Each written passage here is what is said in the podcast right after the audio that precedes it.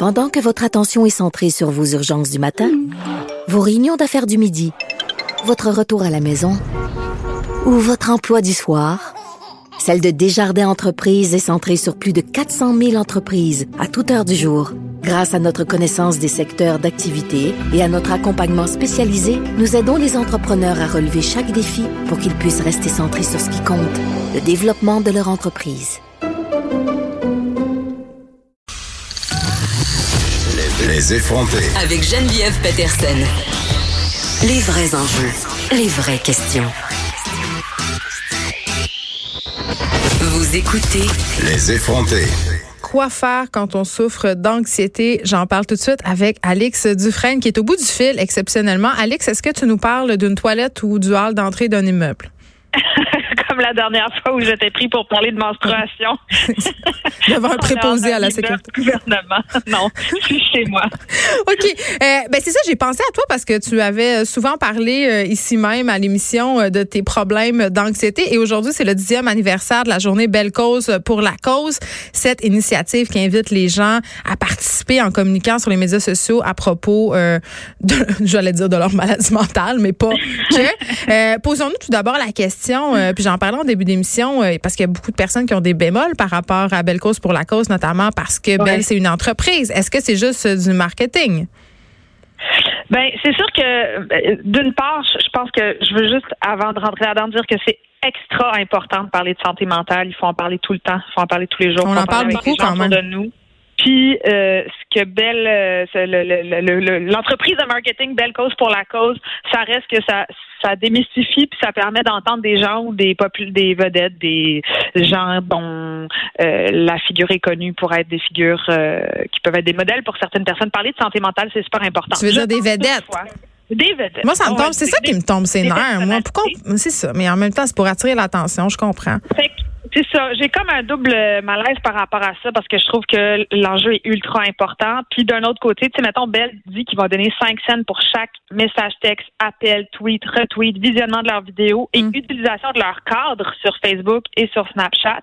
C'est quand même une énorme campagne de publicité pour Bell. Et là, ce qu'on a vu cette année, et on a déjà dépassé le cap des 1 milliard d'interactions euh, sur des plateformes Bell.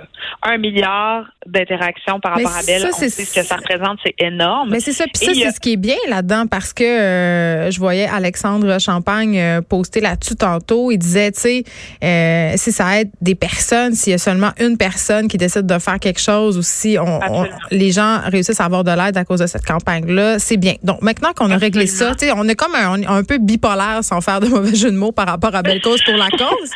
Mais, il faut rester critique quand même parce que pensons à une affaire, OK? On est dans un système où on s'en va de plus en plus dans les services qui étaient publics, sociaux, avec un filet social vers le privé parce qu'on est en train de démanteler justement ces services d'aide qui sont notamment des services d'aide aux gens qui ont des problèmes de santé mentale. Puis Bell fait partie d'un côté de ces compagnies-là qui sont responsables de ces programmes, du démantèlement de ces programmes sociaux-là, en esquivant leurs impôts, les taxes à payer. Ah bon, on s'en sera pas là-dedans, là. C'est un. Non, mais ça fait quand même partie de ça. C'est-à-dire qu'on devrait avoir un filet qui aide les gens en santé mentale sans que Bell ait besoin de dire regardez tout l'argent qu'on va donner pendant cette journée et qui, par ailleurs, leur fait une, bonne publicité. C'est quand même J'irais vraiment plus simple. J'irais vraiment plus simple que ça, Alex. Euh, moi, je, je, rembourserais les frais euh, d'aide psychologique euh, par la par la carte d'assurance maladie. En fait, comment ça se fait qu'il faut payer encore 150 pièces pour aller voir un psy, puis que si on veut en voir un dans le système public, il faut attendre un an, sauf si on a des pensées suicidaires. Puis quand on sait, il y a des gens qui mentent en ce moment pour avoir accès. Donc c'est épouvantable. Bon, faisons faisons un état des choses au Québec en ce moment. Est-ce que on le sait, il y a plusieurs études qui démontrent qu'on est de plus en plus anxieux, mais en chiffres concrètement, ça a l'air de quoi? Ben, alors, euh, je suis allée, euh, j'ai fait quelques recherches, puis celle que je trouvais les plus concluante, c'est la Fondation Douglas, qui dit qu'un Canadien sur cinq, oui, qu'un Canadien sur cinq va être personnellement touché par la maladie mentale hmm. euh, au cours de sa vie, que cinq des dix causes les plus importantes d'incapacité dans le monde relèvent des troubles mentaux et qu'il y a près de 4000 Canadiens qui se suicident chaque année. Hmm. Donc, euh, c'est pas anodin. Puis au Canada seulement, il y a un enfant sur cinq qui a besoin de services en santé mentale et qui les reçoit. Donc, euh, ben oui, mais ça fait un an et demi que ma fille est sur une liste d'attente puis elle a toujours pas vu de psychologue. Ben oui. C'est vrai. C'est long parce qu'elle veut pas se suicider, tu comprends? Fait que... je comprends. Puis c'est handicapant au quotidien. Tu sais, on parle, il y a près de la moitié, il y a 49 des gens qui estiment avoir déjà été atteints de dépression ou d'anxiété puis qui n'ont jamais consulté un médecin à ce sujet-là. Ben, ça, c'est tout le tabou aussi entourant, euh, entourant l'anxiété. Puis on fera pas de distinction entre les hommes et les femmes, mais quand même... Euh, c'est énorme, ben c'est énorme. Puis le, sondage de la firme Léger a euh, analysé selon bon ton, ton ta classe sociale, ton sexe, ta race, euh, quelles étaient tes, tes chances d'être le plus anxieux. Mm. Puis ils disent que la la génération la plus anxieuse, c'est pas très étonnant, c'est les 18-24 ans. Ah, comment ça? il y a 66% d'entre eux qui se disent anxieux.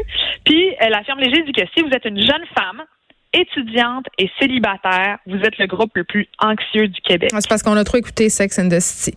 OK, euh, parlons maintenant, puisque ce qui, c'est ce qui m'intéresse de tes euh, de tes méthodes, parce que... De ma maladie mentale. Ben non, mais c'est parce que tu en as parlé souvent, et que tu souffrais d'anxiété, puis moi aussi, j'en ai de l'anxiété, pour vrai. Là, j'ai déjà fait des crises de panique dans ma vie à une certaine époque, puis même que récemment, je me suis comme resurprise à faire, hé là là, on dirait que je sens la crise de panique revenir. Euh, donc vraiment, l'anxiété, ça ça, nous touche tous et toutes. Puis souvent, on veut pas le savoir ou on veut pas le voir et on somatise. Moi, je me suis euh, auto-diagnostiqué un lymphome pendant un an et demi, mais c'était juste de l'anxiété. Je faisais, j'étais tellement anxieuse, j'avais des plaques sur le corps. C'était ridicule. Euh, donc, Samine, et toi, tu es prise avec ça depuis que tu es petite. Tu prends des médicaments, mais forcément, tu as essayé toutes sortes d'affaires pour essayer de dompter, si on veut, cette petite bête-là qui vit à l'intérieur de toi, finalement. Absolument. Puis plus concrètement, tu sais, moi, pour mettre des étiquettes, euh, moi, je souffre d'un trouble anxieux. Puis j'ai ça depuis toujours. Puis quand je dis mettre des étiquettes, il y a quelque chose qui peut être fatigant, mais il y a quelque chose qui peut euh, être bénéfique là-dedans. Parce que, tu sais ce que tu Exact. Longtemps, je pensais que la vie était juste trop difficile, tu comprends, puis que j'étais faible, puis que j'étais pas capable. Mais toi, la femme blanche privilégiée, tu trouvais ta vie difficile?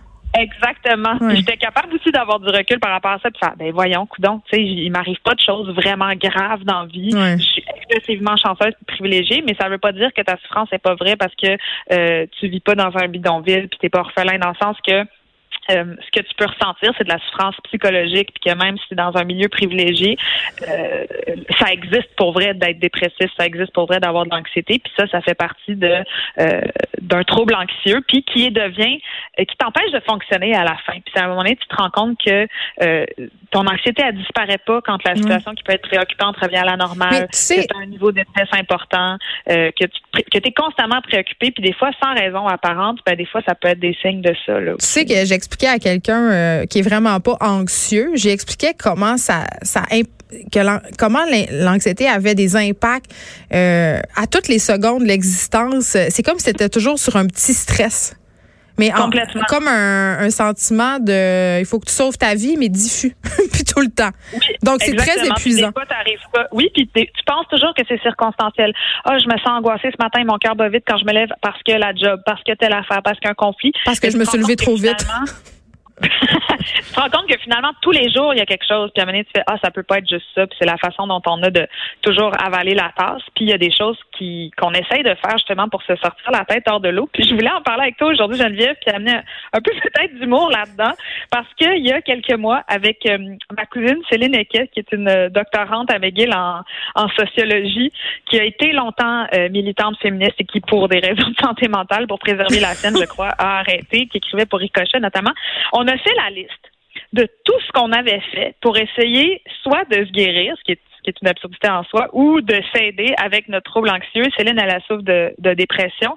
Euh, et on a fait cette liste hallucinante de tout ce qu'on avait essayé de faire et j'aimerais partager avec vous. Ah, ça va faire du bien. Ça sera pas lourd. Puis après, on va dire ce qui a marché et ce qui n'a pas marché, peut-être, juste pour pas euh, porter de confusion sur des choses, parce que ce que je nomme là, c'est pas parce que ça a marché ou c'est pas parce que ça n'a pas marché. Donc c'est pas du Attention, il sera question de pseudoscience ici. oui, mais c'est pas un guide sur comment se guérir de l'anxiété de la dépression. Oui, ça fait trois fois que tu le dis. de deux femmes. Ne faites pas ça à la maison. Exact. Ils ont essayé tout.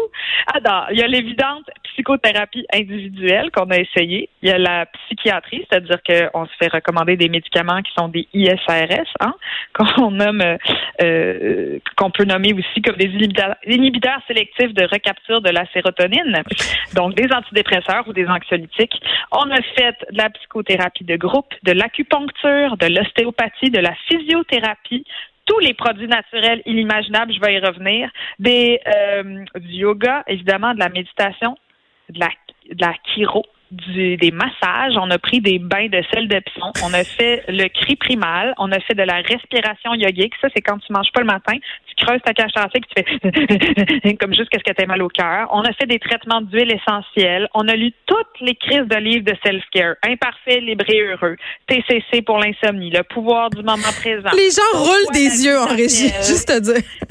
Quoi? Les gens roulent des yeux en régie. Guide de l'autocompassion, réduire le stress. On a fait des régimes sans gluten, des régimes sans lactose.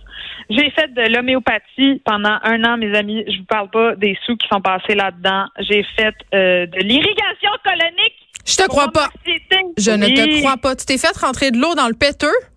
Oui, c'était pas le meilleur moment de ma vie, puis je peux vous oh confirmer que ça m'a juste donné 200 fois plus d'anxiété de faire cette affaire-là. Ah, OK. J'ai fait l'évident binge-watching de, série, de séries, euh, des câlins, euh, faire beaucoup de sexe aussi, ça peut être une autre façon d'essayer d'éviter d'être confronté à ces troubles anxieux.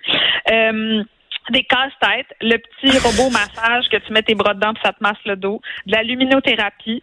Euh, Céline a fait de l'hypnose et même des lunettes pour l'anxiété. Je peux même pas vous commencer à vous décrire qu'est-ce que c'est cette affaire-là.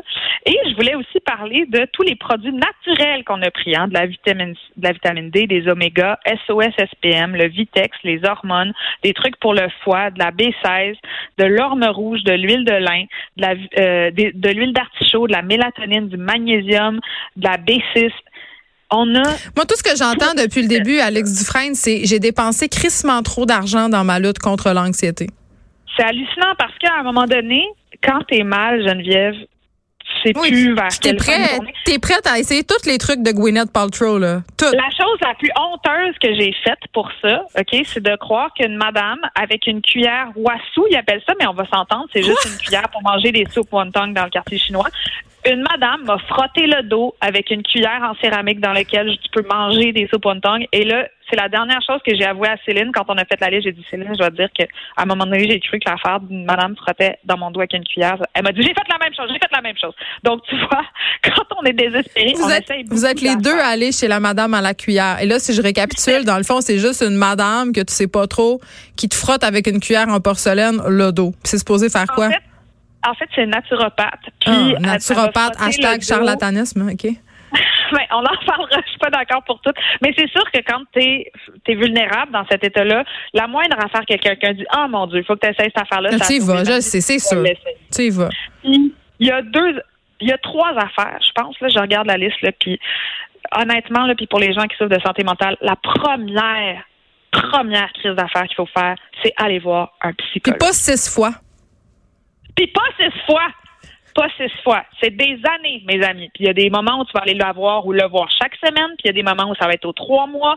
Quand ça va bien, ça, tu peux prendre un break. Quand ça va moins bien, tu retournes. Mais au début, là, faut y aller de manière assez. moi, je vais, je vais dire quelque chose, Alex. Euh, des fois, là, quand je vais pas bien, là, je vais comme trois fois par semaine voir ma psy.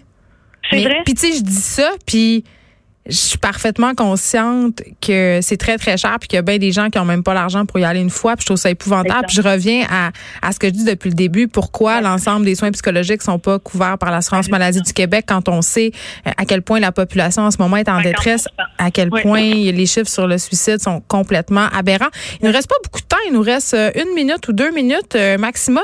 Tu avais envie, puis je trouve ça important qu'on en parle parce que tu as dit au début que tu avais vu des psychiatres et que tu prenais de la médication pour euh, venir à bout de ton trouble anxieux. Et souvent, quand on dit ça, les gens sont un peu dubitatifs. Il y a comme un jugement qu'on n'a pas besoin de médicaments nécessairement pour se sortir de l'anxiété. Ça, c'est une chose.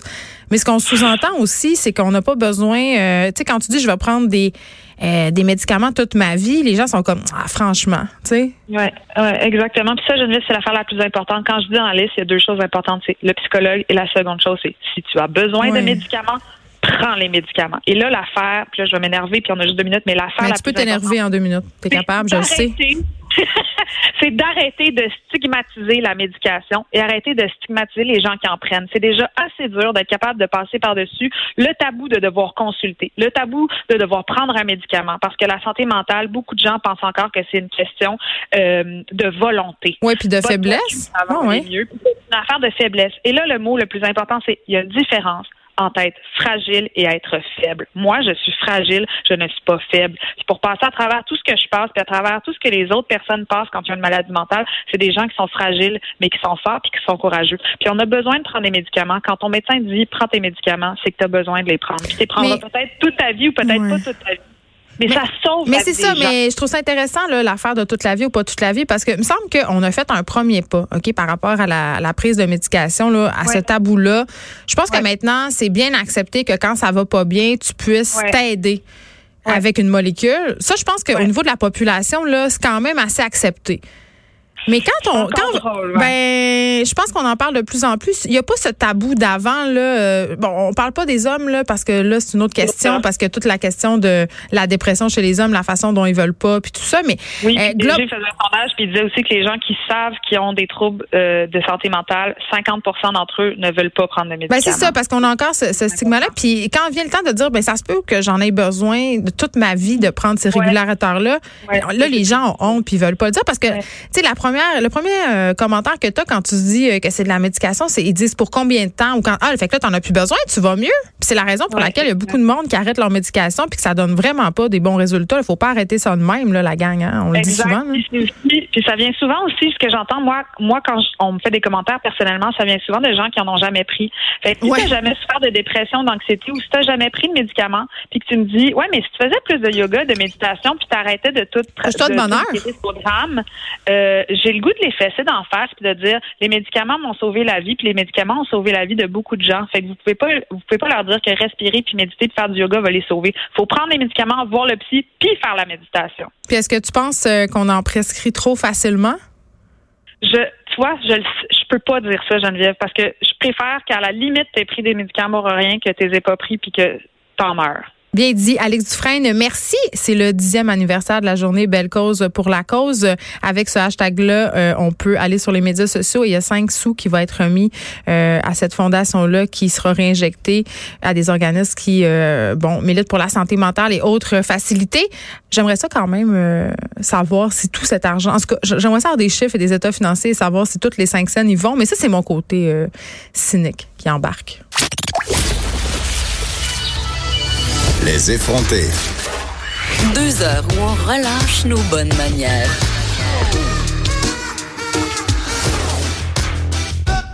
Cube Radio. C'est le moment de l'émission. On va faire un retour avec Francine Pelletier, chroniqueuse au devoir et documentariste sur cette fameuse affaire qui secoue la Fédération des femmes